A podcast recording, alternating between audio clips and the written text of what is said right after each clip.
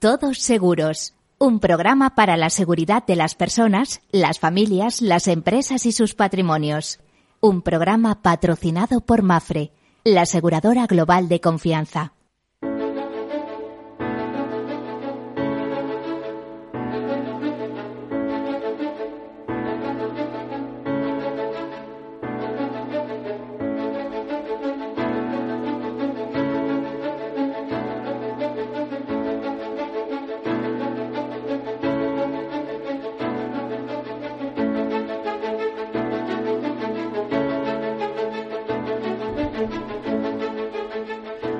Buen mediodía o buenas tardes, como deseen. Bienvenidos, bienvenidos a nuestro programa en el que clave de seguridad, seguros, previsión y prevención hablamos o tratamos de riesgos, de todo tipo de riesgos, personales, institucionales, eh, familiares, eh, empresariales, eh, de todo tipo, sinceramente.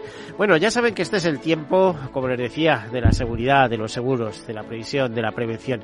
Es el tiempo en el que obligamos a las personas a reflexionar sobre los riesgos. Unos riesgos donde recordamos siempre ese proceso que comienza por la identificación, porque si no somos conscientes que lo tenemos difícilmente vamos a tratar de asumirlos. Es como las enfermedades, si no eres consciente que la tienes, ¿cómo vas a tratarla? Bueno, pues comenzamos con la identificación, el análisis, la cuantificación, la financiación y la toma de decisiones. A veces decidimos que eh, esos riesgos los asumimos personalmente y con nuestro patrimonio. Bueno, es una forma de verlo. Luego hay otra decisión muy inteligente, ¿eh? a veces obligatoria. También ya saben que ahí están los seguros obligatorios y que España junto a Francia son los países de Europa con más seguros obligatorios. Bueno, pues eh, a veces la decisión inteligente, como les decía, transferimos, los preferimos transferir al mercado, en cuyo caso la mejor idea es hacerlo con, mediante contrato de seguro. Me van a decir, ¿por qué? Pues se lo respondo rápidamente. Porque por un precio conocido somos capaces de garantizar grandes capitales que de otra manera sería imposible. Es decir, pagamos una prima de 400 euros por una vivienda, eh, para asegurarla eh, de casi todo, porque del todo a veces no existe, pero de casi todo. Esa vivienda tiene una pérdida total y además produce consecuencias y, y responsabilidades a los vecinos que tenemos alrededor y bueno, el dinero eh, que fluye del seguro y los servicios que fluyen del seguro que nos ayudan a reconstruirnos rápidamente.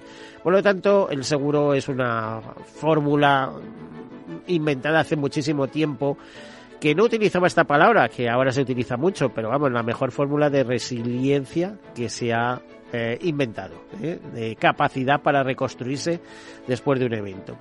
Encima el seguro cada día está más de moda y también pueden decir por qué, pues hay dos magnitudes les diría. Por un lado, por su capacidad financiera, por su fortaleza financiera, por su solvencia, pero por otra, por su capacidad de respuesta ante los pequeños y grandes problemas. No todos son maravillas. Aquí en este programa especializado, el único que hay en las ondas, nos hartamos de criticar al seguro y sin embargo no se lo toman a mal los profesionales. ¿Saben por qué? Porque reconocen que hay algo de lo que decimos. Es más, es que muchos los hemos vivido en su casa, en su caso, perdón. Fíjense, les cuento una anécdota. No hace mucho, alguien que fue presidente de una fundación que a su vez tenía un gran grupo asegurador detrás, tras un programa, me llama por teléfono y me dice, si esto lo cuentas, diré que jamás eh, lo he dicho. Pero me contó la anécdota de que tuvo que ir a asegurar un vehículo propio a otra entidad por el precio que oneroso que le suponía en aquella entidad. ¿eh? En fin, ya está contada la anécdota. El que quiera hilar, que hile. Bueno, pues ya saben que el seguro es la solidaridad mercantilmente organizada, que son finanzas y algo más, y que son buenas ideas y buenos consejos y el estar atento. Y además, al final también es divertido, es mucho más eh, menos estricto de lo que ustedes piensan. Hay mucho profesional de todo tipo. Al final siempre digo que eres el seguro en la vida elevada al contrato. Por lo tanto, ¿cómo no va a interesar? Bueno, comenzamos con notas de actualidad y después entramos en nuestro tema. Hoy vamos a hablar de pensiones o vamos a entrar un poco en ese terreno. Ya verán que va a resultar interesante nuestro diálogo con un gran especialista. Comenzamos. Las aseguradoras alcanzan en los nueve primeros meses del año un beneficio neto conjunto de 4.056 millones de euros, lo que representa un incremento del 2,8% respecto a septiembre de 2021, según datos de IFEA, que ya saben que es una institución que quiere decir investigación cooperativa entre entidades aseguradoras. Eh, digamos que es el brazo mm, dedicado a estudios y formación de la Asociación Empresarial UNESPA, que agrupa a los aseguradores y reaseguradores españoles. Bueno, nos dicen que esta cifra de 4.056 millones de euros de beneficio hasta septiembre se corresponde a un resultado de la cuenta no técnica del 9,2% de las primas imputadas de negocio retenido frente al 9,36% de hace un año. Dos son las líneas que sustentan la mejora de las ganancias. Vida alcanza un beneficio bruto de algo más de 2.240 millones, un 6,8% más, y los ramos no vida incrementan su cifra de resultados un 23,6% hasta los 1.294 millones. Además, la menor siniestralidad en multirriesgos, ¿eh? porque la tormenta Filomena ya saben que fue terrible, pero eh, a lo largo de este año no hemos tenido una situación similar, hace que el beneficio, en el caso de los multirriesgos, se recupere un 43%. Bueno, eh, vamos a otra nota de actualidad. Mafre sitúa el ratio de solvencia en el 216,8% al cierre del tercer trimestre dentro del rango objetivo, nos dicen. Eh, esto es lo que ha comunicado la Dirección General de Seguros y Fondos de Pensiones en el recálculo trimestral de su posición de solvencia conforme al requerimiento del Banco Central Europeo en el marco de estabilidad financiera y siguiendo la recomendación del supervisor de seguros en base a las buenas prácticas para los grupos aseguradores internacionalmente activos los datos resultantes y sus comparaciones trimestrales eh, serían los siguientes, pero nos vamos a centrar en este año. El capital de solvencia obligatorio eh, en, en, junio estaba en 4.460 millones y en, a 30 de septiembre estaba en 4.537 millones. Los fondos eh, propios admisibles para cubrir ese acrónimo que es SCR, que es el capital que hace falta para cumplir con las obligaciones de cara a un siniestro o un gran siniestro o una, una cadena de siniestros. Eh, el 30 de junio estaba en 9.804 millones y en 30 de septiembre en 9.836 millones y el ratio de solvencia eh, se situaba a 30 de septiembre en el 216,8%, como decíamos en el encabezamiento de la noticia. Bueno, la contribución de las aseguradoras pertenecientes a grupos bancarios a las cuentas de resultados de sus matrices son notables, según AFI, eh, ya saben, la consultora, eh, analistas financieros internacionales.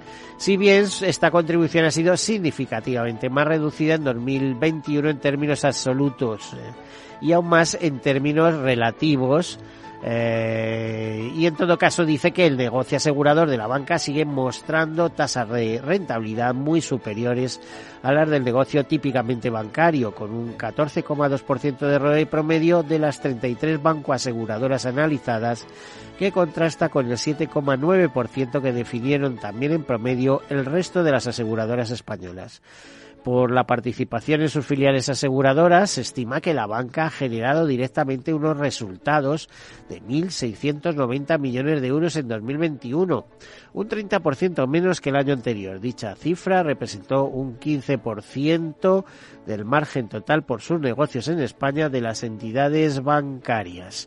Esta sería la nota, en definitiva, que el negocio de Banca Seguros eh, reduce su aportación al beneficio de banca en 2021. Y Liberty nos informa que activa su protocolo, un protocolo especial de actuación ante la llegada de la borrasca de Nice. Em, que traerá fuertes rachas de viento, lluvias generalizadas y una bajada de la cota de nieve a 1.300 metros. Según las previsiones, el temporal se formará durante la noche de lunes en Mediterráneo y provocará rachas de viento que superarán los 100 kilómetros por hora, eh, siendo Cataluña y Baleares las zonas más afectadas. La, en concreto, la compañía ha creado un protocolo de actuación específico para daños provocados por filtraciones de agua o granizo, viento, oleaje, inundaciones o anegación de bajos y garajes, tanto en hogares como eh, en eh, comunidades eh, de propietarios y comercios. también nos hablan de daños a vehículos a causa del viento, del impacto de objetos desplazados por el viento o por el efecto de granizo, que tendrán eh, cobertura directa en los casos de todo riesgo aplicando la franquicia que tenga contratada. Aparte de eso, da una serie de eh, recomendaciones. Ya saben que tenemos una semanita por delante que en cuanto en lo que se refiere al tiempo, pues va a ser de la marinera. Y AXA bonifica con hasta un 6% el traspaso de planes individuales de pensiones. Pero ojo, que tiene truco. Ahora se lo explico cuál es el truco. ASA afronta la recta final del año con una campaña para incentivar los traspasos desde otras entidades a planes de pensiones de la gestora, de su gestora, con una bonificación que puede alcanzar hasta el 6% y a ella se pueden acoger hasta el 31 de diciembre todas aquellas personas mayores de edad y residentes en España que realicen un traspaso superior a 20.000 euros desde otra entidad a su plan de pensiones AXA individual. Nos dicen que aquellos traspasos superiores a 20.000 euros con una permanencia de 6 años serán bonificados con un 3% del importe traspasado. Además, si el cliente contrata una póliza de vida a riesgo y tiene una permanencia de 8 años, se le abonará un 2% adicional, ¿eh? con lo cual ya estamos en el 5% y finalmente se bonificará con el 6% del importe traspasado aquellas operaciones iguales o superiores a 100.000 euros y una permanencia de, nuevo, eh, de 9 años. A comienzos de este año, AXA Seguro gestionaba casi mil millones de euros de patrimonio en planes individuales y en lo que va de año las aportaciones en los traspasos individuales a favor de la entidad han supuesto más de 51 millones de euros. Y una última nota de actualidad que enlaza un poco con eh, el objeto de nuestra entrevista de hoy es que eh, esta semana eh, se ha celebrado el 75 aniversario, o se está celebrando este año, pero más en concreto en este año, de la Confederación Española de Mutualidades. con este motivo, este lunes se celebraron una serie de conferencias en un eh, evento inaugurado por el presidente de la Confederación, don Enrique eh, Fernández Lomana, y por el ministro de Inclusión, Seguridad Social e Inmigraciones, José Luis Escriba Belmonte. Se contó con una nutrida asistencia y se desarrollaron interesantes ponencias con expertos del sector asegurador y representantes del ámbito mercantil en general, como don Juan María Génova, Juan Emilio Iranzo Martín, José Antonio Erce, Carlos Bravo, de Comisiones Obreras, Luis María Ugarte, Ana García Fau, Celia Ferrero Romero, y que todas ellas fueron moderadas por el director general de Mutual Médica, Antonio López López, y por el director financiero de la Mutualidad de la Abogacía, Pedro del Pozo. El secretario de la Confederación, José Manuel Polmar, realizó un repaso de las actividades de la Confederación en estos 75 años y el acto fue clausurado por el director general de Seguros y Fondos de Pensiones, Sergio Álvarez Camilla. Pues bien, por esta razón y por otras muchas que nos incumben al interés que hay sobre lo que se está moviendo en pensiones, tanto públicas como privadas, hoy tenemos un eh, invitado de excepción les comento. Hasta aquí las noticias y damos la bienvenida a Fernando Ariza, que es el director general adjunto de la Mutualidad de la Abogacía y además el director de su escuela de pensamiento de la Fundación Mutualidad de la Abogacía. Bienvenido, buen mediodía, Fernando. Muchas gracias, buenos días a todos. Bueno, eh, el tema es que las mutualidades están en solfa y una en especial, porque estáis entre los gestores, primero, de mayor volumen, eh, como mutualidad de abogacía, de mayor volumen de activos gestionados, pero segundo, por la eficacia eh, y la eficiencia en esa gestión que aporta y reporta eh, intereses, rentabilidades para aquellos que pueden estar en vuestros planes de pensiones, que me temo que es acotado al mundo eh, de los profesionales del derecho, ¿no? Así es, así es. Una pena, por otro lado. Bueno, a ver, eh, hay, hay, matices. En el caso de la mutualidad de la abogacía, por lo menos por lo que me compete más directamente, la realidad es que efectivamente solo los abogados pueden entrar. Eh, y a lo mejor familiares también, ¿no? Ahí, vamos. Ah, también los familiares. ¿Y quién no tiene un abogado, un familiar más o menos cercano, verdad? En España que que hay más de 300.000 abogados colegiados.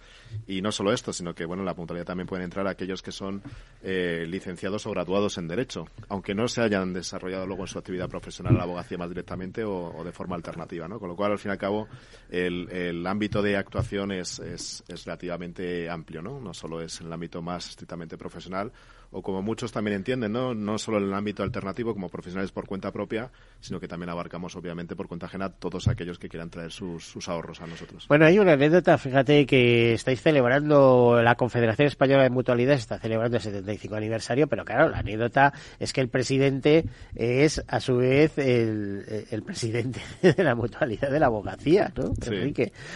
sí, así es. Bueno, una anécdota, ¿no? Ha sido una tradición histórica en la, en la Confederación, ¿no? Que que, alguno de los presidentes de sus instituciones representadas fuera también el representante de toda la comunidad, ¿no? De todo, de todo el mutualismo. Bueno, yo le tenía un cariño especial a Pedro Muñoz, que estuvo muchos, muchos años. ¿eh? nos teníamos mutuamente, porque eran muchos años eh, discutiendo estos temas. Claro, pero el origen al fin y al cabo es esto también, ¿no? Quienes más vivimos ese mutualismo son los que, los que hemos crecido con él y también quienes mejor pueden representar sus derechos y sus obligaciones también ante toda su, comunidad. y muy volcados, o sea, eh, eh, la solidaridad mercantilmente organizada, bien entendida, etcétera, eh, impacta mucho. O sea, de hecho, fíjate, es el germen.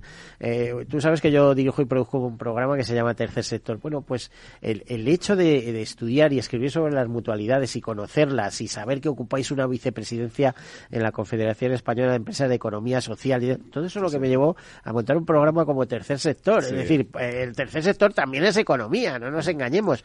Pero es una economía de personas para las personas, es decir, lo hacéis pensando en las personas, luego habrá de todo, porque la gestión de un siniestro es la gestión de un siniestro, ¿no?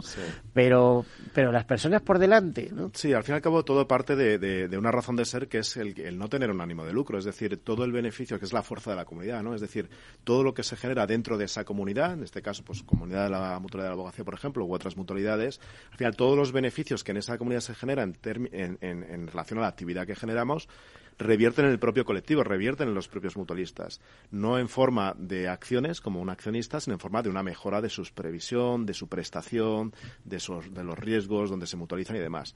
Y esta es la fuerza precisamente del, mutualismo, ¿no? O sea, el, el cómo personas con una digamos, afinidad común, en este caso, pues el de ser abogados, el ser arquitectos, el ser médicos, se agrupan en torno a una comunidad para protegerse en esos, en ese entorno, ¿no? Esa mutualización. Y fíjate qué que, bonito el origen, que es el origen del seguro. Las antiguas gildas, ¿no? Que, que se hacían allá allá antes de la época de los romanos, ¿no? La antigua Grecia y demás, vienen precisamente, y fenicios y demás, viene de toda esta agrupación. Te puedes ir más bajo al código de Hammurabi, ¿no? Como Hammurabi, precisamente. ir a donde quieras. Es el origen del mutualismo y el origen del seguro, ¿no? Agrupaciones de personas en torno a un riesgo para proteger a los miembros de, de esa comunidad, ¿no?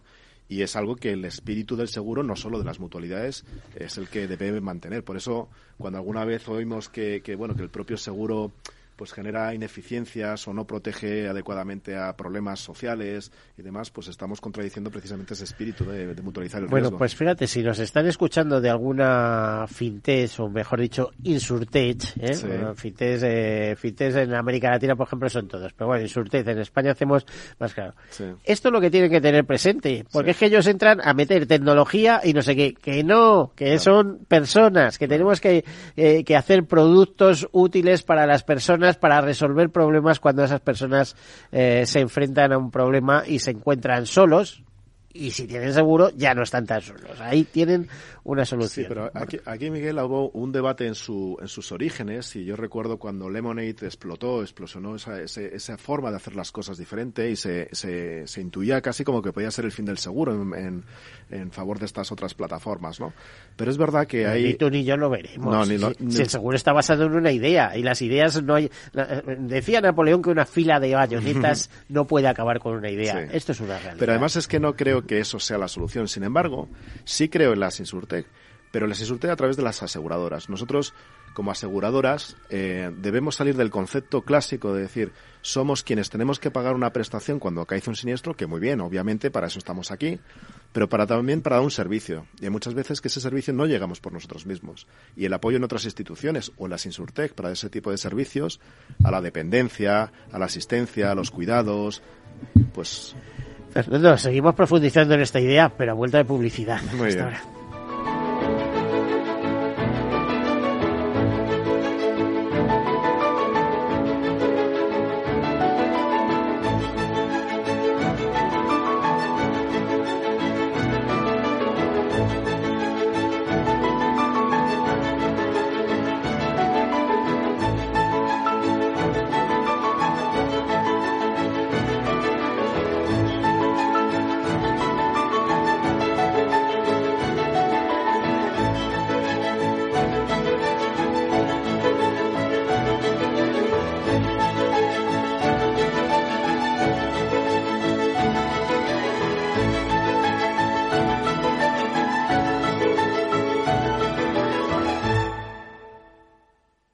Nos llamamos FIAC Seguros. F-I-A-T-C. Cinco letras que para Fran significan. Fran imagina aventuras y tan contentos. Para Laura es más. Fuera imposibles. Ahora tenemos casa. Nuestras letras significan muchas cosas distintas para que cada uno sienta que tiene el seguro que necesita. FIAC Seguros. Cinco letras que dan tranquilidad. Conócenos en fiac.es. Cuando estás a 40 grados, tirado en la cuneta con el coche abarrotado esperando una grúa mientras ibas rumbo a tus vacaciones, ¿qué seguro elegirías? Mafre, la aseguradora de más confianza en España. La asistencia que nunca falla. Mi jubilación, el fondo para el máster de mis hijos, la hipoteca de la casa, vender o no vender el apartamento de la sierra, las acciones, el máster, la jubilación, el apartamento, las acciones, la jubilación, el máster, la hipoteca. Cariño, ¿estás bien? ¿Quieres que coja el coche yo? ¿Necesitas ayuda para el asesoramiento de tu patrimonio y tus finanzas? AXA Exclusive te ofrece asesoramiento patrimonial y financiero personalizado. Entra en axa.es barra exclusive e infórmate. AXA Exclusive, reinventando el asesoramiento patrimonial y financiero. Hey, asistente, busca cómo invertir ante la subida de tipos. Hay aproximadamente 37 millones de resultados. ¿Quieres que los lea? Uf, mejor que no. Puedes seguir buscando entre millones de contenidos, pero un asesoramiento de calidad solo te lo dará un especialista. En Renta 4 te ofrecemos un servicio de asesoramiento gratuito siempre que lo necesites. Entra en r4.com y descubre cómo te podemos ayudar. Renta 4 Banco. ¿Quieres más?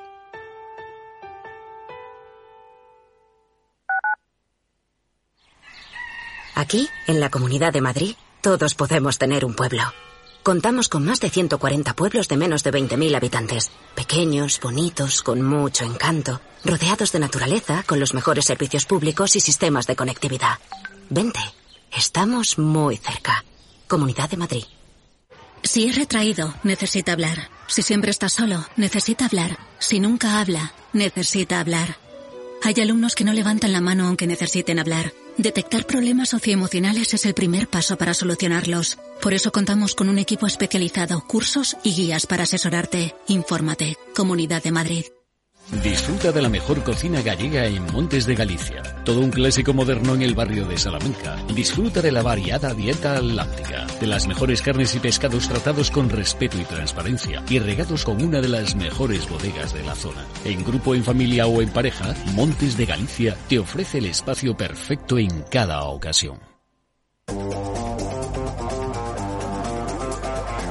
Hoy estás aquí y mañana En cualquier parte. Llega a Capital Radio el primer programa sobre el metaverso de la radio. Todos los lunes a las dos y media de la tarde nos desplazamos por las ondas a diferentes universos con Selena Niezbala y el equipo de la Frontera VR. Sintoniza Metaverso en la Frontera y teletranspórtate con nosotros.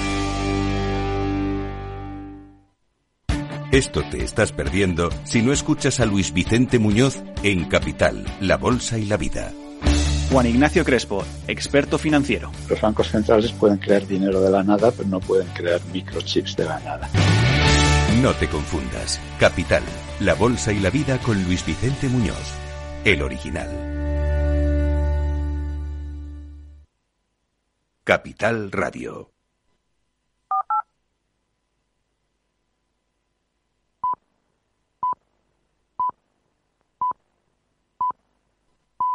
Todos Seguros, un programa patrocinado por Mafre, la aseguradora global de confianza.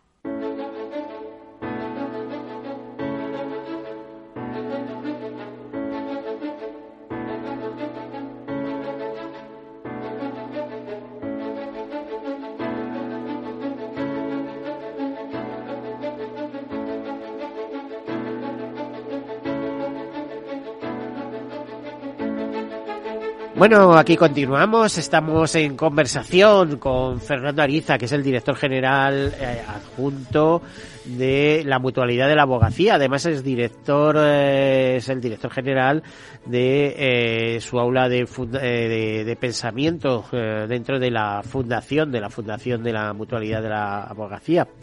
Estábamos dándole vueltas a lo que es una mutua, por la importancia que tiene. Pero si nos vamos al tema de pensiones, eh, que por cierto eh, ya remite a muchas jornadas que habéis venido celebrando, por lo menos después del COVID. Pues yo tuve ocasión de estar con vosotros en noviembre del año pasado en Sevilla con una de estas jornadas. Em, decirte o preguntarte dos cosas.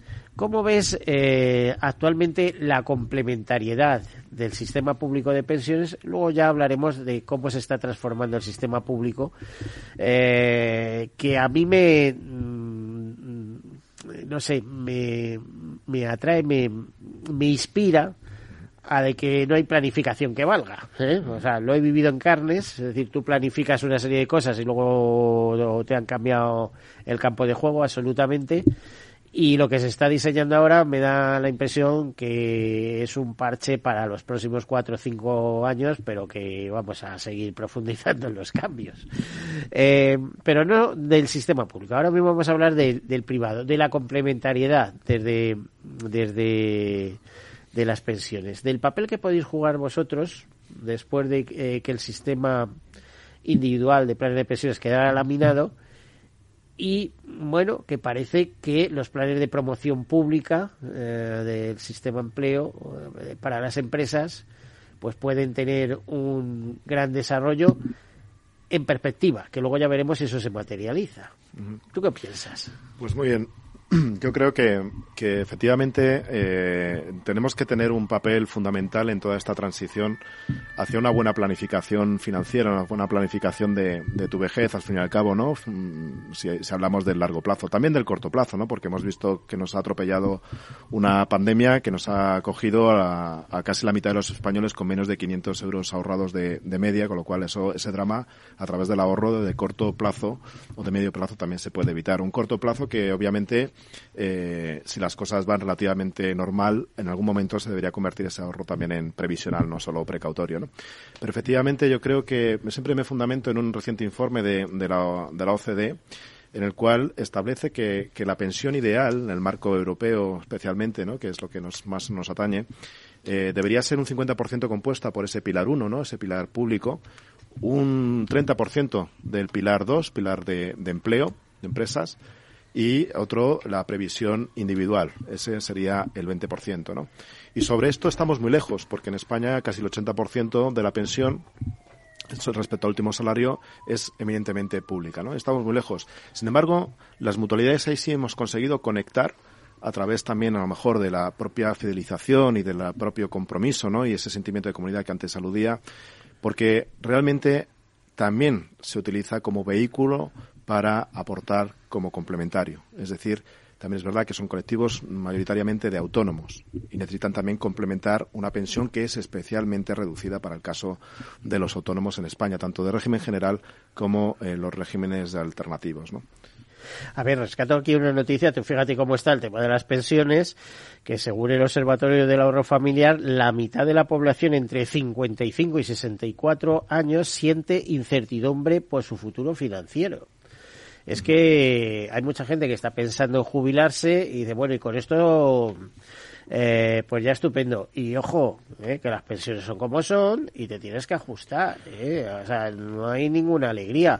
Fíjate que tú hablas del 80% de sustitución, que yo te diría así, eh, dependiendo del sueldo que tienes, claro. O sea, si ganas mil euros, la sustitución es del 100% prácticamente. Eh, pero cuando ganas 30.000 ya no es el 100% y cuando ganas 40.000 menos. Y si eres autónomo y tienes la cotización aquí o allá, aunque ahora el sistema se ha reformado, que entre tú y yo yo no sé si es para bien o para mal, Mm. o sea, para bien para la seguridad social porque va a recaudar más, pero la presión que se ejerce sobre los autónomos es brutal ¿eh? y, y al final también lo van a sufrir las los ahorros complementarios, porque si tú destinabas a 500 euros a pagar la seguridad social y 500 euros a ahorrarlos en un plan individual, por ese 50-50 que tú estás diciendo, el segundo 50 se acabó. ¿eh? Vas a tener que pagar directamente 1.000 euros a la seguridad social y el 50% a complementar, pues que como que no, como que no va a dar y además no interesa, porque con una deducción de 1.500 euros, pues ya me dirás tú, ¿no? Eh, no sé cómo lo ves. Sí, así es. Mira, yo, yo eh, vuelvo a aludir a lo que has comenzado con la, con la cuestión de, de- de ese titular, ¿no? Del Observatorio del Ahorro Familiar de la Fundación Mutualidad de la Abogacía, en el cual se refiere que es verdad que las principales, eh, digamos, incertidumbres en torno al ahorro y en torno a ese, esa, esa previsión eh, para esa última etapa vital se produce, curiosamente, no una vez alcanzada esa, esa edad, esa edad de jubilación, sino precisamente el periodo anterior. Y es que creo que eh, tenemos que eh, poner un poquito más de foco en la planificación financiera, pero no solo de las cuestiones más financieras, sino también de las biométricas, porque las incertidumbres financieras que tenemos todos como ciudadanos se adicionan las biométricas, es decir, cuánto voy a vivir y qué calidad de vida voy a tener. Como es tal la incertidumbre que nos rodea en ese entorno, tenemos una necesidad de tener y de que todo nos parece insuficiente, que incluso es otro de los grandes dramas que las aseguradoras también eh, tenemos que tener en cuenta, que una vez que llega la, la edad de jubilación hay que saber cómo administrar esos ahorros. Porque la gente que tiene ahorros, que las hay también, no sabe luego qué hacer con esos ahorros o cómo administrarlo precisamente por esas incertidumbres. ¿no? Entonces yo creo que eso es muy importante que nosotros fomentemos esa cultura, pero con esa perspectiva también biométrica y no solo financiera, que es la que más acostumbrados estamos a escuchar. A ver, Fernando, ¿tú eres actuario? Sí. ¿Verdad? ¿Tú qué opinas de eh, concertar una renta vitalicia, por ejemplo, con tu plan de pensiones? Concertar una renta vitalicia y que a lo mejor a los tres años fallezcas y, y- y no haya resto, digamos, para los familiares. Bueno, pero es que, eh, a ver, A ver, a ver, a ver, a ver cómo me explicas esto, porque es que yo se lo he oído en palabras de un actuario. Vamos, yo una renta vitalicia no me la hago ni de guasa, ¿no? A menos que hagas una serie de prevenciones. Es decir, ve, quiero una renta vitaliza para la cabeza uno. Quiero, en caso de que me muera yo, que pase a mi mujer. En caso de que se muera mi mujer, que pase a mis hijos. Bueno, pues entonces alguien lo disfruta. Pero si no, es que hay algunas fórmulas cerradas que son para echar eh, de comer aparte. Vamos ¿no? a ver, en primer lugar, en España prácticamente el casi el 100% te diría eh, son todo rentas financieras o, con- o vitalizas pero con contraseguros de fallecimiento. Eso sí, la Porque- renta financiera. La banca además lo que ofrece son bancos financieros. Te lo dicen claramente. Esto es una renta financiera. No Pero, permíteme ser un poquito agudo con, con esto. Eh, no es ya que nosotros queramos eso, que puede que ser que también es un tema cultural que ahora entramos, ¿no? Sino que es que las entidades financieras aseguradoras son riesgos que no es que no puedan, sino que no quieren asumir, en el sentido que el riesgo biométrico tiene tantas incertidumbres que casi mejor lo trasladamos a los asegurados. Entonces, se enlaza eso en un riesgo biométrico que no nos gusta asumir con un tema cultural que además sucede y es muy particular en España.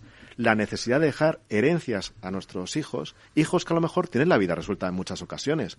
Pero que dices, ¿cómo si fallezco dentro de tres años, qué dejo a mis hijos? Bueno, siempre hay un para qué, siempre hay algo más, ¿no? Siempre hay esa, esa necesidad. Pero fíjate, Miguel, vamos a reflexionar. ¿Para qué queremos una renta vitalicia?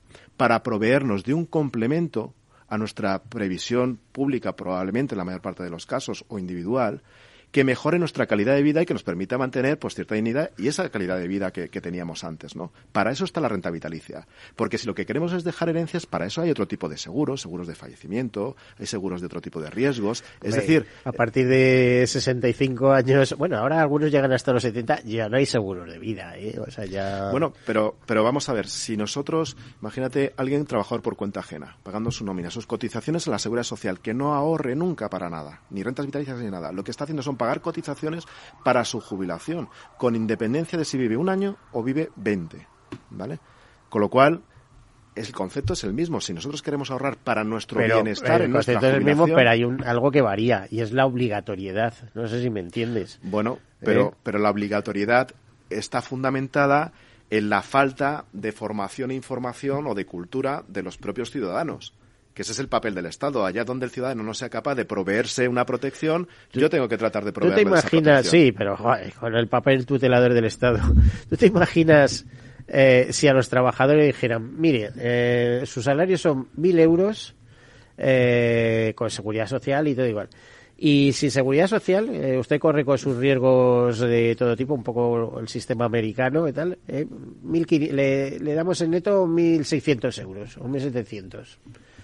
¿Qué dirían los trabajadores si tuvieran eh, mm, capacidad de elegir? eh? Cla- y que luego ellos hicieran Claramente, en España mayoritariamente cogeríamos los 1.500. Yo tendría que hacer la reflexión individual que qué haría, ¿no? Mm. Claramente en otros países, probablemente no. Países, países nórdicos donde la cultura de que el Estado te provea con grandes impuestos está eh, asumida, ¿no? De todas formas, creo que es un, es un tema mm, básicamente cultural de saber organizarnos. Mientras no, no reforcemos esa base, la verdad es que estaremos un poquito desnortados, ¿no? Bueno, eh, en cuanto a los eh, planes privados eh, de promoción pública, te decía, mm, los ves eh, en un arranque inmediato y demás, porque yo escribía un artículo estos días de atrás y me hacía mucha gracia fijándome, pero bueno, vamos a ver, están impulsando o quieren impulsar los planes de promoción pública o los planes de, de empresa, de, eh, de ahorro de empresa, y el propio Estado, ¿eh? que en su día se comprometió a, a hacer aportaciones, y esto lo sabéis porque habéis tenido, creo, unas recientes jornadas sobre esto, hacer aportaciones a los funcionarios. Estamos hablando en este país de 3 millones de funcionarios, algunos de la Administración Central, otros de las privadas y tal. Pero en la Administración Central, por ejemplo, lleva un montón de años sin hacerse aportaciones a los planes de pensiones. ¿Qué pasa? Que es el propio Estado el que no cree en los planes de pensiones y se los quiere meter eh, con calzador a las empresas. Pues a ver, yo, yo creo que lo del Pilar 2, los planes de, emplea, de empleo, es una buena idea en su origen. Es algo que incluso como sociedad estábamos demandando de alguna forma, ¿vale? En el sentido de que eh, es algo muy extendido en otros países, que funciona bien.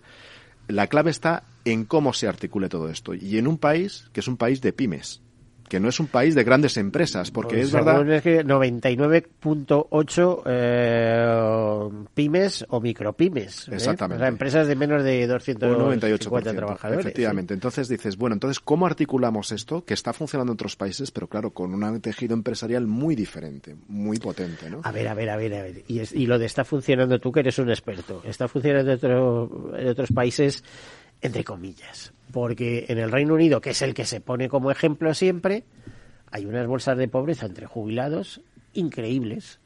¿eh? Que el Estado tiene que complementar las escasas pensiones, que son pensiones que equivalen a 800 euros, una cosa así, porque no llegan, porque los no han tenido cotización, o se han marchado, o... Pero Miguel, pero volvemos, perdóname, volvemos al equilibrio. Y el equilibrio tiene que ser parte de la pensión que recibes una vez jubilado, pensión pública, pero también un colchoncito que proceda de los planes de empleo y otro de tu previsión individual. Solo en el complemento de los tres pilares encontraremos una pensión digna. Un pilar solo como el que tenemos ahora en España no funciona, un pilar uno no funciona. Un pilar dos que no está bien estructurado o que el tejido empresarial no permite su, su potencial desarrollo, tampoco sería a lo mejor la solución. Por eso es importante complementar también con ese otro pilar tres ¿Tú complementario. crees que la, la empresa española está? por- porque los que pueden tenerlo, las grandes empresas, ya to- todos tienen articulados planes Sí. de, de pensiones de empleo.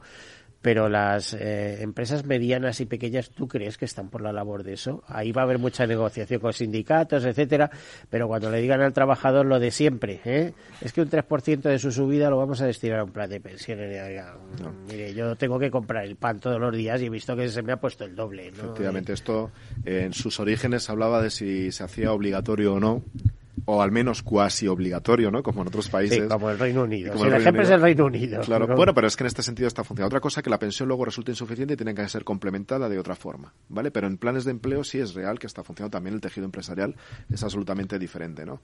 Pero claro que, que veo esa, esa, esa, esa situación, ¿no? De que, de que para la empresa es un esfuerzo, que no puede ser a lo mejor un esfuerzo inmediato, porque no deja de ser un salario diferido de alguna forma, ¿no? Pero tiene que, si se hace de forma progresiva y se mm, con unas, unas digamos, unas medidas fiscales, unas ventajas fiscales para las propias compañías también que fomenten ese desarrollo, es decir, que tengan una recompensa a ese esfuerzo de ahorrar para sus empleados y desde el empleado se percibe que eso es un valor, que eso es otra, que el empleado no siempre percibe que eso es un valor, eso es salario diferido, ¿eh? ese, ese, ese ahorro en el largo plazo No, claro. no lo percibe. Y eh, además con los cambios que hay de empleo, con la, ah, con el poco empleo fijo, digamos, ¿no? Eh, la temporalidad, el estar traspasando de un plan a otro, los absolutamente, no es- o sea, es- esto eh, no sé, dibuja un panorama mm, primero que todo esto se irá implementando lentamente y con el tiempo. Segundo, hay mucho follón, ¿eh? Mm. Dar mucho follón mientras eh, lo que prime en este país sean pymes y en esas estamos. o sea, Pero Miguel, eh, yo creo que, te- que, que debemos ser positivos en todo esto. Es decir, por lo menos es mi, mi, mi espíritu, ¿no? Es decir, ¿es una buena idea o no que haya Pilar 2? Porque con que Lo haya que es- algunos lo que ciudadanos es buena que idea es que haya ahorro. Lo que no es tan Va- buena idea vale. es que esté tan atacado. ¿eh? Dime sí. por qué no te dejan ahorrar más de 1.500 euros No, yo- en planes de pensión. yo Dime, eso no te lo dime puedo por decir qué. porque O sea, yo no lo- hombre, yo sí te lo digo lo para, no tener que deducírtelos. Eh, o sea, es decir, eh, Hacienda le sienta fatal y además te hablan de que hemos regalado mil y pico millones este por las deducciones y tal. Pero ¿qué deducciones? Oiga, si cuando voy a cobrar esto me va a tocar pagar. O sea, que lo que estás... eh, pero eso nunca hablan. Hablan de lo que suponía de, de, de recorte de recaudación. Pero después, cuando te toca pagar, de eso, eso no lo cuantifican nunca. No, no, absolutamente. Yo creo que quien quiera ahorrar tiene que tener la oportunidad y el Estado su función es facilitar eso, porque además no es una ventaja fiscal, sino como hemos hablado muchas veces, es un diferimiento. Ah, claro. Por lo tanto, pero la cultura financiera que hay, al menos en España, es precisamente esa, de tener una recompensa inmediata al esfuerzo de ahorrar. Y esa recompensa inmediata es la fiscalidad. Si eso desaparece, pero no ya porque nos lo topen, porque es que, es que no hay... No Pero hay si es que no hoy en eso. día, tal y como está la cosa, la, la verdadera, bueno, voy a hacer una perogrullada, pero la verdadera ventaja sería tener neutralidad fiscal. O sea, de oiga, no me grave o no me desgrave al ahorrar, pero no me grave a la hora de cobrarlo. ¿eh? Deje que fluctúe ahí en los mercados, que me lo gestionen bien ¿eh? y que yo hace 30 años metí mil euros y ahora tenga 3.000, ¿no? Es, es un decir, pero en cualquier caso, también tenemos que buscar la autocrítica en nosotros, las propias personas, los propios ciudadanos. Es decir, el ahorrar siempre es bueno para nosotros, no para otros, es bueno para nosotros, siempre que haya opción de ahorrar, porque es verdad que muchas familias no tienen la opción de, Fernando, de pero ahorrar, ¿cómo, ¿no? cómo ahorran la- las personas en España? ¿En qué ahorran? Claro. Mira, el ayer, Eh, no sé si iba a lo mismo, en vivienda. Voy a decir el otro día, pero yo creo que un fue valor ayer, sólido. fue ayer mismo o esta mañana mismo, leía no sé dónde, ahora mismo, que eh, las viviendas medias que hay por españoles de 1,36. Y es verdad que esto ya sobre diferentes estudios también de, las, sobre las personas mayores, el 90% de las personas mayores tienen eh, vivienda en propiedad. Claro, con esto no podemos luchar. El ahorro se ha duplicado en tiempos de pandemia. Ahora mismo está en el 16%. Es decir, de cada mil euros que se ingresan las familias, 160 se ahorran. Pero se ahorran en depósitos. Eso te iba a en decir. depósitos y en inmuebles. Fíjate, de, de- de ahí te iba a decir, o sea, es que lo estaba pensando, ahorra en depósitos. ¿Por qué a gente ahorra inversión y no invierte? Porque no se fía, porque en una inversión puedes ganar o puedes perder. Bueno, pero, Entonces, pero para eso está, por, e- ah, volvemos a hacer autocrítica ya no como ciudadanos, sino como sector asegurador. ¿Para qué está el sector asegurador? Para esas incertidumbres asegurar, financieras, sí, sí, sí. asumirlas de alguna forma para poder proveer de ese, de ese ahorro. Bueno, de hecho, ya estamos viendo que es eh, de las pocas eh, instituciones que está creciendo bien, solvente. Eh, se ha criticado mucho al sector, pero ahí está, precisamente, para que eh, no, no desaparezcan tus ahorros, sino que se incrementen. Por lo menos en la parte garantizada. ¿no? Hombre, hay un buen ejemplo y, y- y la verdad es que aquí no debería, no, no, no hago la autocrítica, a lo mejor que debería, pero sí es la mutualidad de abogación en el sentido de que, de que seguimos creciendo en términos de volúmenes de ahorros gestionado en, en torno a un 6, un 7% Pero, y este año un ¿cómo no 10%. vais a eso si sois un- una maravilla? O sea, vamos a ver, ahora estáis, habréis, eh, estoy pensando en entre 5 y 6 mil millones y a lo mejor es más, ¿no? Sí, de ahorro gestionado gestionado. estamos ya en casi 10.000 millones de, de ahorro gestionado. Y, y efectivamente, y con esos crecimientos de este año, que el, que el sector está básicamente estancado en cuanto a volúmenes de ahorro, sí en cuanto a primas parece que hay una reactivación, Es que o los pero en cuanto a volúmenes de ahorro está absolutamente parado. os transfieren, eh, os transfieren los, los activos de la gente porque sabe, o sea, primero una mutualidad y encima la abogacía no va a tener ningún comportamiento extraño y Hombre. segundo sois muy buenos gestores. Eh, y eso alguna vez se lo he preguntado a vuestro presidente, ¿cómo conseguir rentabilidades eh, Obvia- de del- del, del tipo que, que Sí. las conseguís? Obviamente hay una buena gestión, pero también es un tema, una palabra clave absolutamente cuando hablamos de ahorro, que es confianza. Y nosotros tenemos un colectivo que confía, nosotros muy identificados con su mutualidad, que eso también es una fortaleza que a lo mejor se pierde o se difumina en otro tipo de compañías, ¿no? Pero adicionalmente también es que nosotros sabemos que nuestro nuestra especialidad debe ser asumir riesgos, riesgos que el ciudadano o no quiere o no puede asumir. Y en esa asunción de riesgos, pues es donde nosotros nos encontramos también cómodos, que es la esencia del seguro, asumir riesgo y también Fernando, entrabas así. lo que tenéis que hacer es abrir un poco eh, a otros profesionales, ¿no? bueno, podríamos um, empezar por los periodistas, quizá, ¿no? No, no sé, mira, eh, en la mutualidad, eh, en la mutua sanitaria, la Sí, mutua sanitaria, ya sí, sabes, o sí. sea, eh, una que fue era de los profesionales de la abogacía, ahora está el colectivo de periodistas también, ¿no? Sí, sí, así es. Así hay, hay mutualidades que se han abierto al colectivo y, bueno, es algo que, que no descartamos en absoluto. En la Musa, medida- ¿no? Mutua sanitaria, ¿no? Que Eh, es- Musa sí, pero esa- esta es para, para seguros médicos, ¿no? Pero en términos de ahorro, pues sí, hay, hay muchas otras mutualidades que efectivamente se han abierto a todo tipo de colectivos, pero al final eh, el vínculo real es eh, la pertenencia a un colectivo. Y eso es una marca que también hay que, hay que cuidar, ¿no? En cualquier caso, nosotros en absoluto descartamos, de hecho, bueno, estamos ya abiertos a ingenieros, que es un colectivo que también integramos, y, y, bueno, no estamos abiertos a otro tipo de colectivos, pero ahora mismo, hoy por hoy, efectivamente, hay que buscar, si no eres abogado, un familiar abogado, que seguro que lo terminas encontrando. seguro, seguro. Y si, no sé, si- amigo abogado no vale, ¿no? Amigo abogado no, pero seguro que ese amigo abogado tiene una... terminas Vale, conectando vale, vale. seguro. Bueno, eh, quedan pocos minutos. Vamos a hablar de, eh, de, eso, eh, de la reforma del, del sistema público de pensiones. Bueno, yo creo que la primera parte de la reforma, no sé si estarás de acuerdo, se ha centrado en evitar eh, la, la jubilación anticipada, es decir, eh, llevarnos a esos 67 años que serán 2027, eh, es decir, que la gente cumpla, para eso se ha desincentivado.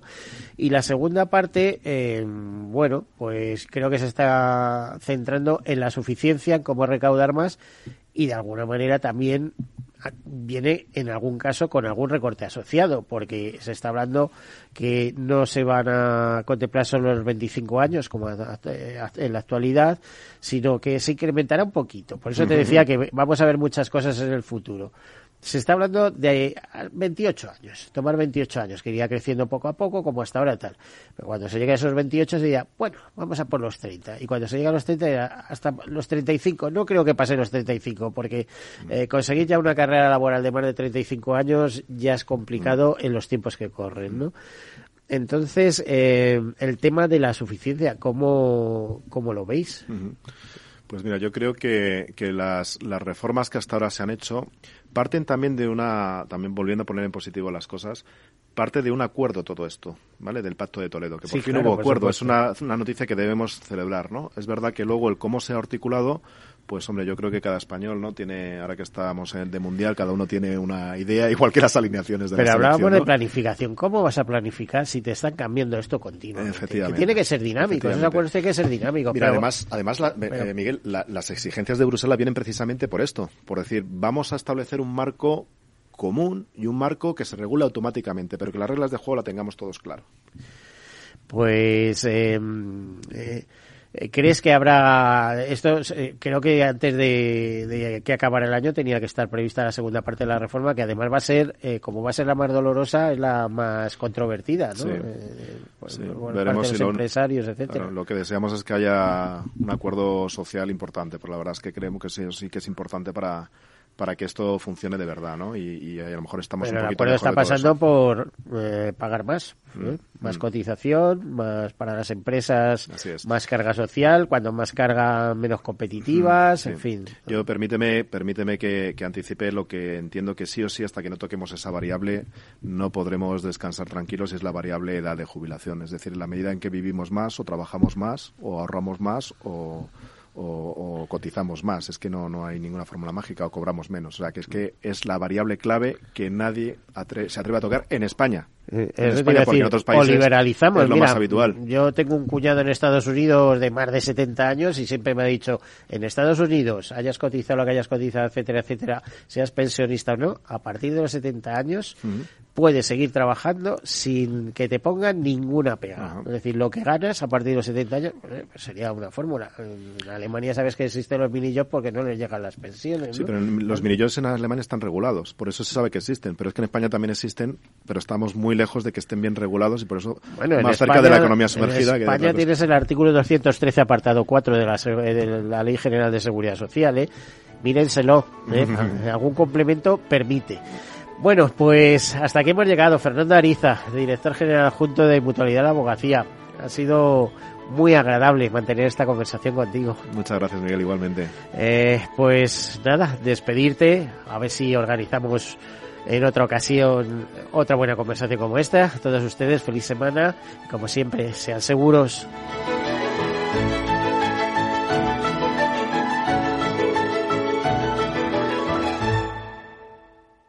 Todos Seguros, un programa patrocinado por Mafre, la aseguradora global de confianza.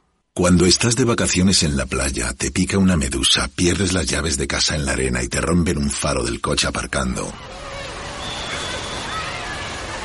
¿Qué seguro elegirías? Elige Mafre, la aseguradora de más confianza en España. Descubre las ventajas de quien te ofrece todo. ¿Qué opinas del chalet de la playa? ¿Que no es momento de vender? ¿Y qué fondo es mejor para el máster de Laurita y Juan? Ok, ¿y si me pasa algo, qué hacemos con la hipoteca? ¿Con quién hablas? ¿Me dejas dormir? Con nadie. Menos consultar con la almohada y más asesoramiento profesional. AXA Exclusive te ofrece asesoramiento patrimonial y financiero personalizado. Entra en axa.es barra exclusive e infórmate. AXA Exclusive Reinventando el asesoramiento patrimonial y financiero. Sí, sí quiero. Quiero tener siempre disponible a un buen equipo de abogados. Quiero tener un servicio telefónico de asistencia jurídica ilimitado. Quiero expertos que defiendan mis derechos como consumidor y como ciudadano. Quiero ARAC. ARAC. Lo nuestro es defender lo tuyo. Contáctanos en arac.es en el 992 2095 o consulta a tu mediador. Al mal tiempo Mala helada. El cambio climático lo ha cambiado todo y los riesgos son más y más imprevistos, como las lluvias, las heladas o el pedrisco. Por eso necesitas un buen seguro agrario. Contrata tu seguro de uva de vino, ahora con 10 puntos porcentuales más de subvención. Agroseguro. Trabaja sobre seguro. Ya no estamos en la era de la información, estamos en la era de la gestión de los datos y de la inteligencia artificial. El tratamiento inteligente de estos datos proporciona un valor enorme a las empresas en sus procesos de negocio. En Piper Lab ayudamos a nuestros clientes a tomar decisiones de negocio basadas en datos. Escúchanos todos los lunes en el espacio de Big Data de Capital, la Bolsa y la Vida. Capital Radio 103.2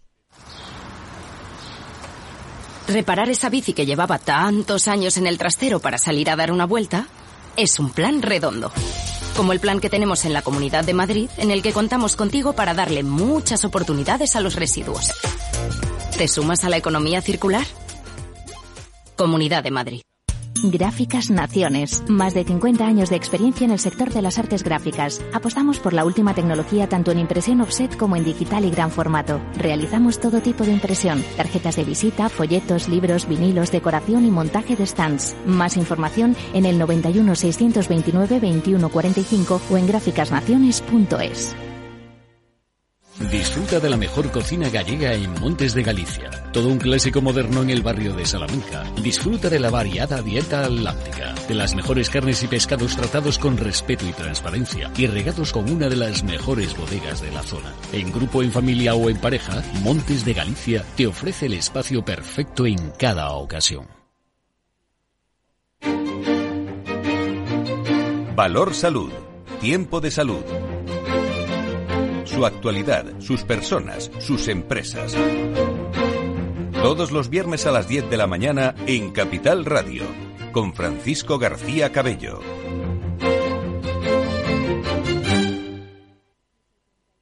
Esto te estás perdiendo si no escuchas a Luis Vicente Muñoz en Capital, La Bolsa y la Vida. Juan Ignacio Crespo, experto financiero. Los bancos centrales pueden crear dinero de la nada, pero no pueden crear microchips de la nada. No te confundas. Capital, La Bolsa y la Vida con Luis Vicente Muñoz, el original.